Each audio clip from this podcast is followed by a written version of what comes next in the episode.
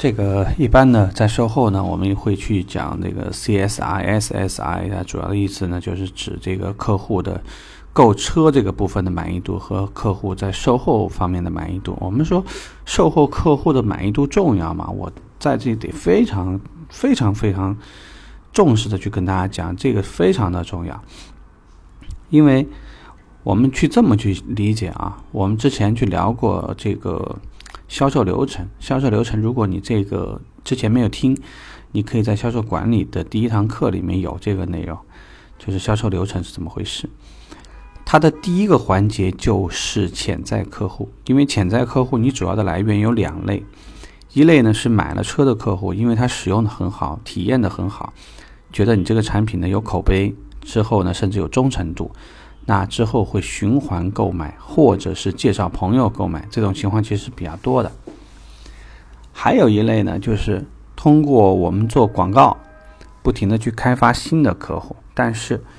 这个应该有很多很多的数据表明，开发一个新客户的成本，呃，比这个一个你是一个老客户呢去做一些转介绍什么的，成本要高的特别特别多。啊，甚至可能会是三十倍、五十倍的费用，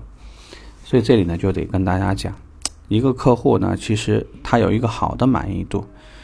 无论是在日常使用当中，碰到任何人都会去讲，哎呀，我这个车很好，我的客，我这个服务顾问或者说我们的销售顾问的服务特别特别好，或者我又参加了我们的一个售后的一个活动，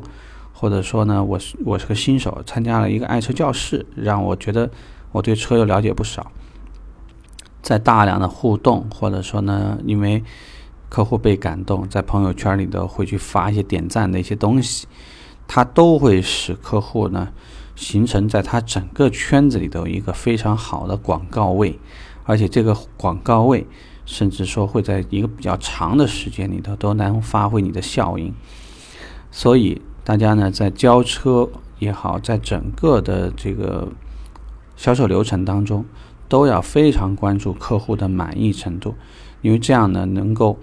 为你带来这个源源不断的这个转介绍过来的一些客户，因为他们的成交成本、成交时间都会特别低，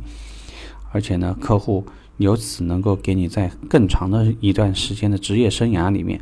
因为有可能你会有一天在集团内部做调整啊，品牌上调整，或者呢，还会从这个呃。终端车可能走向豪华车，那么你之前所有的客户在循环购买、升级购买的时候，他还有可能再次成为你的潜在客户。所以呢，希望大家呢，既然说你要从事一个行业，那么着眼于长远，这个不是为了满足客服部的要求，而是说这做这件事情非常单纯，就是为了你自己。希望大家重视起来。OK，这话题聊这儿，拜拜。